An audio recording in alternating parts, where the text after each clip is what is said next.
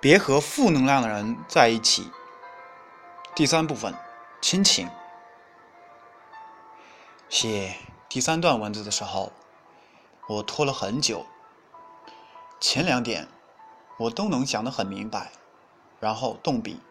可是第三部分稍有不好，就可能被扣上不孝的帽子。无论这些亲人再怎么消极的影响你。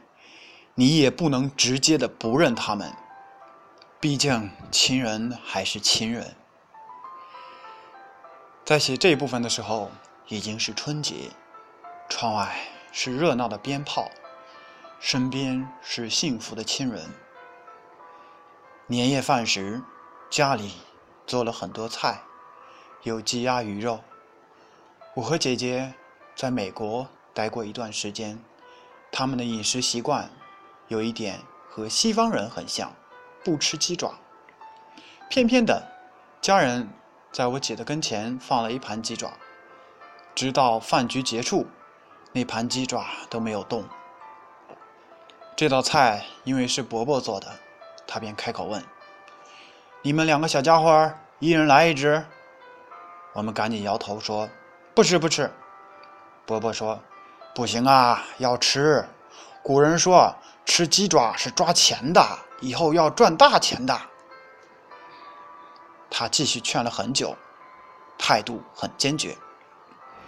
我当时笑了，因为这是没有任何逻辑的。于是指着一个盘子说：“伯伯，古人说把盘子吃了也能发财。”没想到一句玩笑话，让伯伯在饭桌上生气了。父亲看到伯伯生气了，赶紧打圆场。于是，莫名其妙的，我们吃完了两只鸡爪。当时我想，一个如此喜欢控制人的家长，如何和孩子相处？如果一个人的教育是正确的，那么这种稍微带有暴力的方式，可能还能带来好结果。但不是每个人的教育都是永远正确的。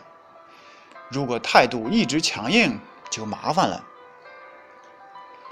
后来，我看着伯伯的孩子和伯伯的生活模式，终于让我确定了我的观点。